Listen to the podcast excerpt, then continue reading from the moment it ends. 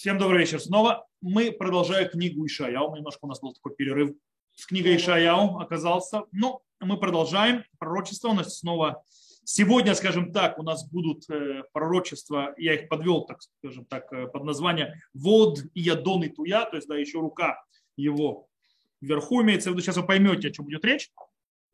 У нас, в принципе, мы говорим о второй части 9 главы. Первую часть 9 главы мы уже прошли. И самое начало 10 главы, нужно помнить, что вот эти разделения на главы 9, 10 и так далее, это христианское деление. По этой причине тематически они иногда не совпадают.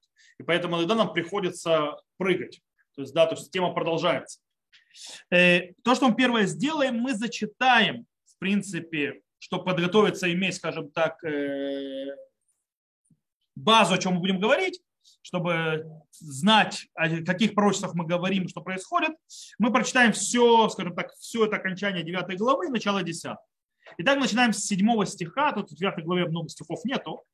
«Э, «Послал Господь слово к народу Якова, и пало оно на Израиль. И узнает об этом весь народ Ифраим и житель Шамрона, которые с гордостью и надменностью говорили. Кирпичи распались так, мы будем строить из тесанных камней сикаморы, вырублены, так как мы заменим их кедрами, то есть, да, там вид деревьев, и поднимет Господь против него врагов Рецина. Рецина, э, помните Рецина? Рецин, помните? Рецин это царь Рама. Вот. Э, и э, возмутить неприятеля его. Арамейцы с востока филистимляне с запада сожрут они Израиль с жадностью, но при всем этом не отвратится еще гнев его, вот это, и не отвратится гнев его, и рука его еще будет простерта. Продолжаем. Но народ не обратится к бьющему его, и Господа цвота не ищет. И отсечет Господь у Израиля голову и хвост, вершину дерева и камыша в один день. Старец и знатный – это голова, а пророк, обучающий лжи – это хвост. И вожди этого народа вводят его в заблуждение, ведая ему погублены. Поэтому не будет радоваться Господь молодым мужам его, и сирот его, и вдов его не помилуют, ибо весь он нечестивый делает зло. И каждый уста, и каждые уста сквернословят. При всем этом он не отвратит гнев его, и рука его еще будет простерта. То есть как бы это еще не все. Ибо горит беззаконие, как огонь пожирает, он э, терния и колючки, зажигает он чащу деревьев, поднимается ввысь клубы дыма. От гнева Господа Цвоота потемнела земля, и стал народ пищу огня, не щадит человек брата своего. И хватает он справа, остается голодным, пожирает слева и не насыщется. Едят они каждый мясо руки своей. Минаше на Ефраима, Ефраим на Минаше, и оба вместе против Иуды. Но при всем этом еще не отвратился гнев его, и рука его еще простерта. И 10 глава, в самом начале, горе тем, которые сдают законы преступные, тем, которые пишут несправедливые решения чтобы извратить суд бедняков и отнять право у неимущих в народе моем, чтобы вдовы им были быть добычей их и ограбить сирот. Но что вы будете делать в день воздаяния и бедствия, которое придет издалека? К кому прибегнете за помощью, где оставите славу вашу? Лишь станете на колени, как пленные, либо пойдете среди убитых.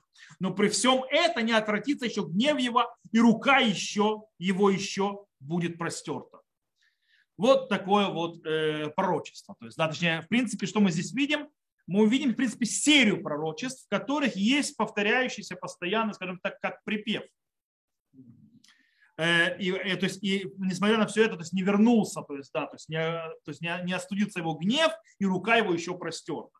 Э, в принципе, эта фраза повторяется то есть, на иврите «Бехоль зот лошав апов от ядон и туя». Это повторяется в четвертом стихе, в 11 э, э, стихе, в 16 стихе, в 20 и переходит, естественно, то есть, мы сказали, то есть в 4 стихе 10 э, главы имел в виду. То есть это у нас повторяется. И по-настоящему вот этот вот припев, так называемый, такой вот, который повторяется, почему называют это припевом, потому что как есть куплет, есть повтор, то есть да, припев. По-настоящему мы его уже встречали в пятой главе книги Ишаяу. Там, я напомню, в первой части пятой главы книги Ишаяу идет э, Машаля Керем, то есть э, притча о винограднике. О, горе это вторая часть. Вторая часть то, что называется гой, горе. И, и там в 25 стихе, смотрите, что, как там 25-26 стих, смотрите, что там написано. Зато воспылает гнев Господа против народа его, и прострет он, прострет он руку свою на него, и поразит его, и содрогнутся горы, и будут трупы их, как нечистоты на улицах. И при всем это не отвратится гнев его, и рука его еще будет простерта. То есть этот припев, то есть тот же самый припев, то есть не отвратится, и подаст знак народам дальним клит на с края земли, и вот тот быстро легко явится. И так далее. То есть мы явно видим снова этот припев, то есть, да, э, можем, и не будет у него ни уставшего, ни изнемогшего, он не будет дремать, не будет спать, не раз, развяжется окаясное чресло его, и не порвется шнур на обуви его. И, в принципе, у нас есть, главного, есть два главных вопроса. Первое, какая связь, то есть, да, какая связь между то, что рассказывается здесь, и тем, что рассказывается там. Э, дело в том, что, э, то есть, какая связь между этими главами, вот этим вот понятием. Почему? Потому что есть очень интересная вещь. Обратите внимание, в нашей голове, когда мы читаем, это выглядит как будто вот будет плохо, а, но это не все. А дальше будет еще хуже. А дальше будет еще хуже. А дальше, то есть, в принципе, и рука его простерта, то есть, да, то есть наказание ударилось, и это продолжение наказания, и продолжение наказания, и продолжение наказания. И если мы говорим, то есть, да, что это, вот эта фраза, и рука его еще простерта, это продолжение наказания, то по идее, то есть это наказание началось где? В пятой главе. И тогда мы задаемся вопросом, а почему была остановка? Потом начались описания вообще других пророчеств, начал то есть, э, пророчество Ишаяу в, в, в Ехале, то есть да, находится то есть, в этих Серафимом видит и так далее, то есть, э, то, есть, то, что он видит видение, то есть престол Всевышнего и так далее. Потом вообще перешли на его пророчество Ахазу, которое то есть, э, по поводу ассирийцев и так далее. И вдруг мы снова возвращаемся к этому. Почему произошел такой, а, а, такой разрыв? Зачем то есть, был такой перерыв? Попробуем разобраться с этим, но чуть-чуть позже. Э, кстати, нужно обратить внимание. Обратите внимание, в пятой главе есть наказание. Какое наказание в пятой главе мы читаем? Э, и простет он руку на него, и поразит его, содрогнутся горы, и будут трупы их, как на чистоты на улице. О чем идет речь? Когда говорят содрогнуться горы, какое наказание имеется в виду? Землетрясение. Когда горы содрогаются? землетрясение. Поэтому понятно, почему трупы будут валяться на улицах. То есть, да, мы сегодня можем сказать, когда происходит землетрясение, что происходит? Очень многие люди хоронят их под развалинами. Причем не в самых лучших, то есть находят их не в самых лучших состоянии и так далее. И мы э, не можем иногда их то есть, спасать долго и нудно. Таким образом, э, трупы, которые находятся, находятся, скажем так, э, в разлагающемся состоянии. И это не очень, скажем так, у почитающего умершего вещи. Э, это то, что написано там. Обратите внимание в начало нашей, нашего пророчества в 9 главе. Давайте начнем сначала. Седьмой стих. «Послал Господь слово к народу Якова, и пало оно на Израиль». То есть, да, это начало нашей главы. Э, в принципе, есть какое-то пророчество, которое говорится дому Якова, правильно, от Всевышнего. Э, раскрытие какое-то. То есть, да, э, о чем идет речь? Что он напал на Израиль и так далее.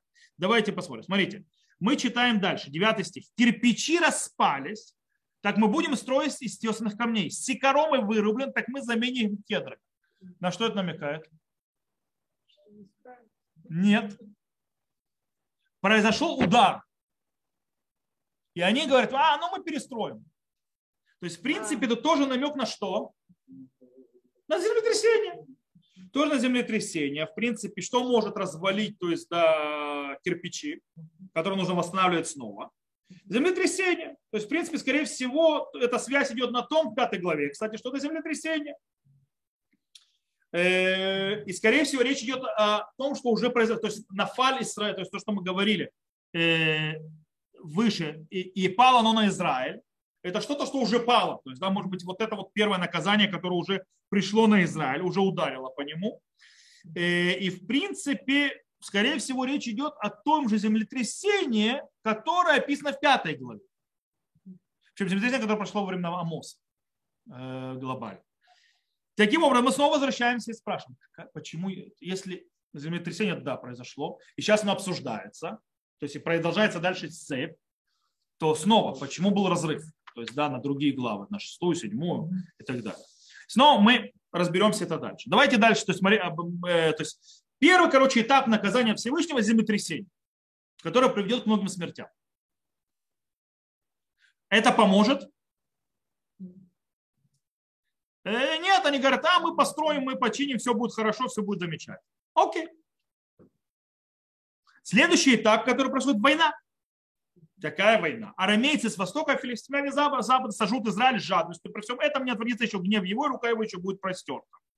То есть, в принципе, э, что происходит? То есть, да, мы в стих перед этим 10. «И поднимет Господь против него врага Рецина, возмутит неприятеля его». То есть, они пойдут на него войной.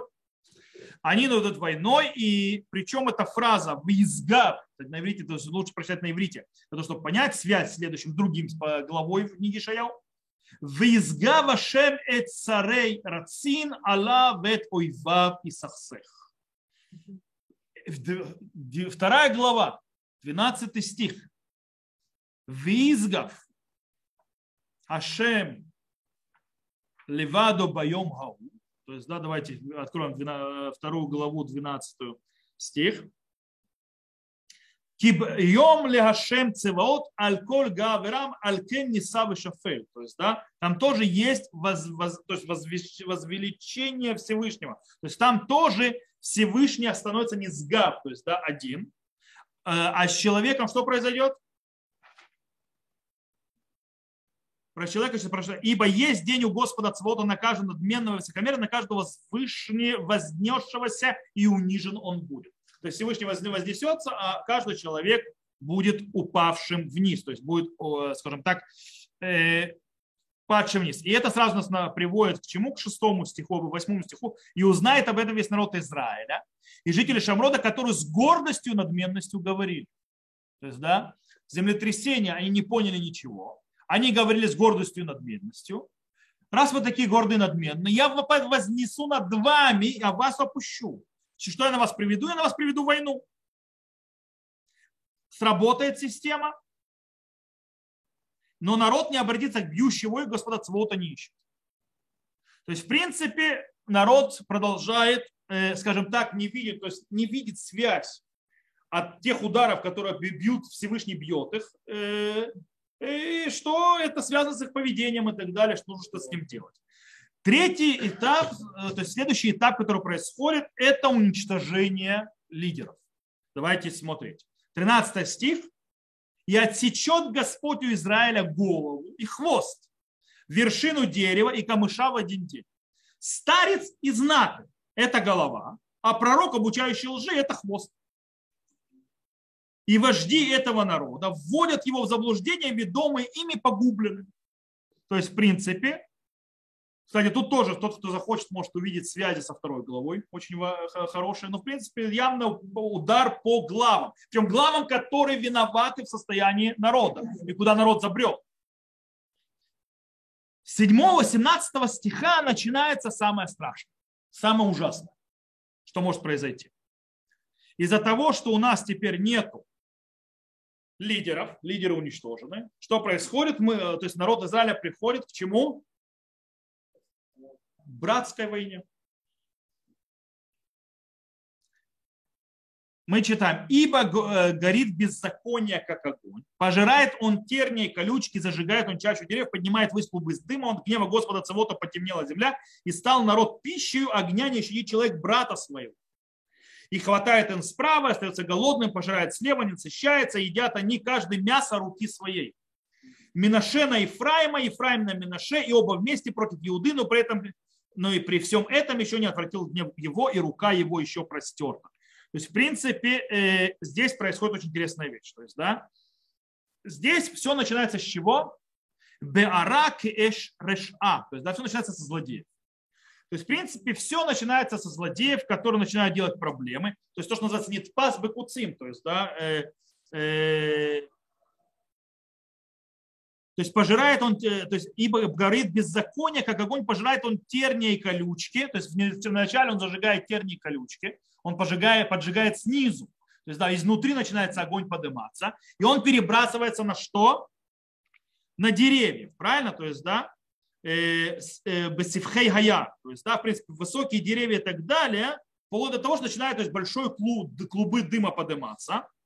И на что это намекает, почему, то есть описывается, что именно лес горит огнем, как это то есть, учат именно о братской войне? Очень просто. То есть вначале что происходит? Вначале происходит, то есть и отсечет Господь то есть голову и хвост, то есть, да, вершину дерева и камыша. То есть сначала дерево и камыша обрубаются. Что происходит после этого? Э, после этого происходит, кстати, действие акрота, то есть когда вырубает, это действие внешнее. То есть что-то с внешнего придет и вырубит, правильно? Это удар внешний. Поэтому э, лидерство и так далее будут уничтожено внешним ударом. А вот огонь, который поднимается, то есть да, то зло, которое поднимает и сгорает, это внутреннее разгорание, которое происходит снизу. Не что-то внешнее, а что-то изнутри. Причем оно разгорается и так далее. Все это начинает там всякие схо, всяких этих колючек и так далее, мох и все остальное. Оно доходит до деревьев. И в конце концов что сжигает э, лес? Что, что не приводит лес к полному пожару и сгоранию? Сами деревья. Деревья зажигают друг друга. По причине того, что муха, колючек и так далее, которые внизу горят, недостаточно, чтобы спалить лес. Чтобы лес сгорел, нужно, чтобы горели сами деревья, зажигали один другого. И это и в принципе то, что происходит. То есть, да, чем больше деревьев, которые завязаны на э, возжигании, на горении, передаче огня, тем больше пожар, тем больше дым поднимается. Помните, как мы видели на... с могилы Шмуэля, как пожар поднимался? Вот. Э, в принципе, что описывает Ишаяу? Ишаяу просто описывает э, процесс, когда народ пожирает сам себя. Э, это то, что он говорит, ибо да-да-да, э, и хватает он справа, остается голодный, пожирает слева, не насыщается, едят не каждый мясо руки своей. Что имеется в виду, Шаял говорит, что это все одно тело, один организм, и они жрут сами себя. Причем приводит Минаше на Ефраима, Ефраим на Минаше. То есть Минаше и Ефраим это более чем значит, братья, как 12 это брат-брат, то есть да, это как бы э, как одно колено. Они то жрут себя друг друга. Сжирая себя, пытаясь напасть на других. То есть, в принципе, Э, это самое страшное происходит. То есть сжигая вообще, то есть война братская, это, сжига, это сжирание внутри себя. Ты жрешь сам себя. Это есть братская война. Когда в братской войне победителей не существует. И быть не может. Когда народ друг на друга поднимается внутри своего народа, один на других и так далее, разные группы, это уничтожение, само, это само уничтожение. Причем пользы не будет никому от этого. Есть, я всегда, мне понравилось, знаете, есть э, в Шило, там есть э, Хизайонор Кули, там есть, ну, вот это вот там, как бы, Хизайонор Кули, это фильм показывают, причем красиво показывают фильм, потому что они, ты садишься, они как бы на вот эти вот горы, которые, там, где был Мешкан, в Шило-то был Мешкан, э, и они прямо проектируют на, на, на сами горы, то есть как бы через окно ты видишь эту гору, где стоял Мешкан, и они проектируют туда, все рисунки накладывают. То есть да, в самом фильме оно как будто там происходит. И там, если как вы знаете, то есть в Шило вышла война против колена Бениамина, который делал проблемы. И там, когда вернулись с боя и победили Бениамина, э, они пришли, там очень интересно, об, об, обыграно. Они говорят, а мы победили. Там выходит первосвященник и говорит, кто это мы? То есть кто победили мы? Говорит, «Ну, разве может быть в братской войне победитель? То есть в братской войне победителя быть не может. Здесь тоже, в принципе, начинает гореть от злодеев снизу. То есть они поджигают огонь ненависти, огонь, то есть э, разгорают. Причем кто это делает? Это делают плохой, это злодеи народа, а это с самого низу. И, но они зажигают деревья, деревья начинают гореть, и они начинают жрать друг друга. То есть, в принципе, начинают пожирать собственное тело. Что происходит дальше? Дальше происходит следующий этап, последний, можно сказать, то есть последний этап, и он уже начало 10 главы. Горе тем, которые издают законы преступные, и тем, которые пишут несправедливые решения, чтобы извратить суд бедняков и отдать право у немущих в народе моем, чтобы в дом быть добычей их, их и ограбить сирот. Но что вы будете делать в день воздания и бедствия, которое придет издалека? То есть мата асуль йома куда? э, кому прибегнете за помощью, где оставите славу вашу, лишь станете на колени, как плененные, либо пойдете среди, либо пойдете среди убитых. Но при всем этом не отвратится еще гнев его, и рука его еще будет простерта. То есть, в принципе, есть обращение к народу. То есть, да, гавы хокиким, то есть, да, горе тем, кто задают э, законы преступные. И пророк Ишаял говорит они, а, с ними о каком-то йом куда, каком-то дне, то есть, да, когда придет день бедствий.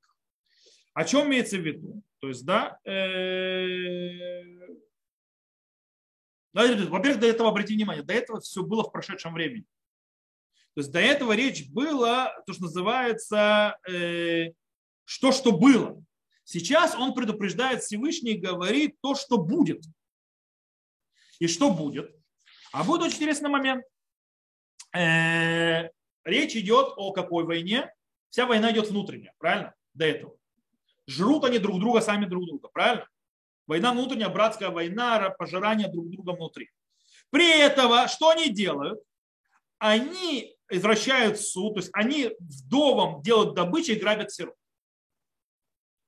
То есть, в принципе, они берут самых слабых, их просто грабят и забирают себе, наживаются на них. Что говорит пророк, обращаясь к ним? Он говорит, вы такие умные, сильные на слабых.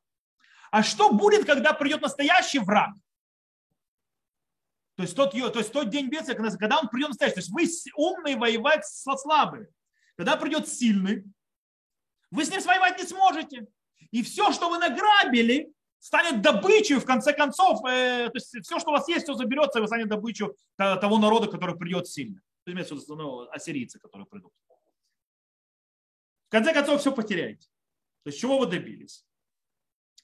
Это, то есть, в принципе, последний этап, что произойдет с народом. Теперь мы вернемся к нашему вопросу в начале. Какая связь между этими пророчествами? То есть мы видели сейчас явно, то есть поднимаешься параллельно, поступенчато наказание, которое, в принципе, усугубляет положение народа, вплоть до того, что, в принципе, когда придет настоящий враг, вам конец. Э, Причем конец у вас все, то есть все, что вы делали, вы были сильными над слабыми, но вам э, вы разрушили все.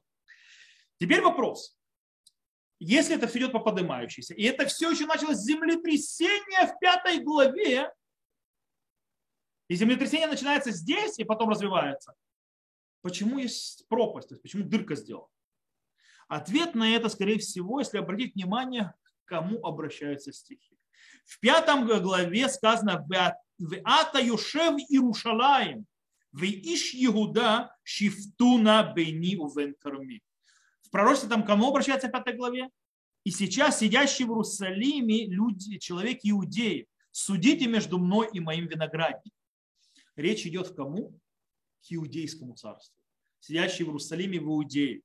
То есть, в принципе, э, в пятой главе наказание обращено к кому? К иудеи, к иудейскому царству. А у нас кому обращено? Двар шалах Адунай, Яков венафаль Израиль.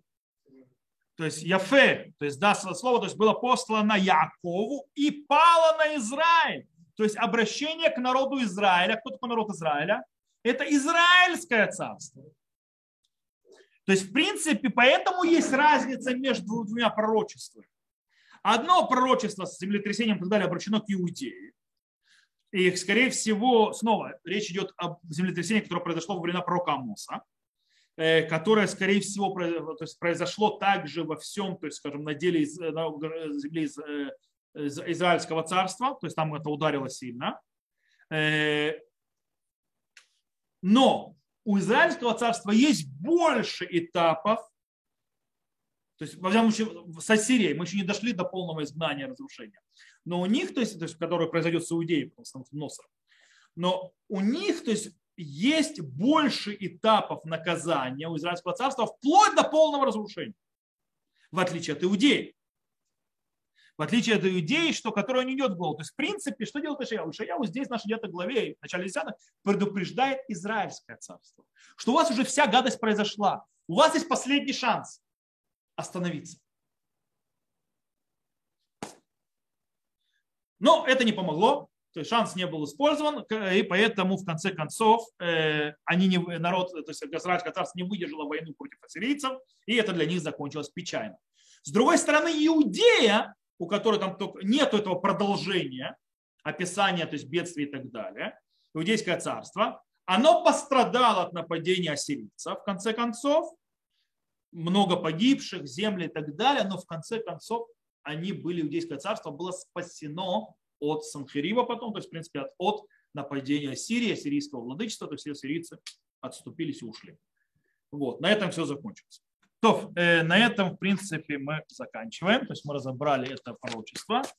На следующем уроке э, у нас даже будет немножко интересное пророчество. Э, Лишь станете вы на о Ашур после гнева моего и после в руке моего негодования. Там некоторые вещи связаны с Ахарита и Амим, но, в принципе, это с окончанием времен, но это уже без Раташем на следующем уроке.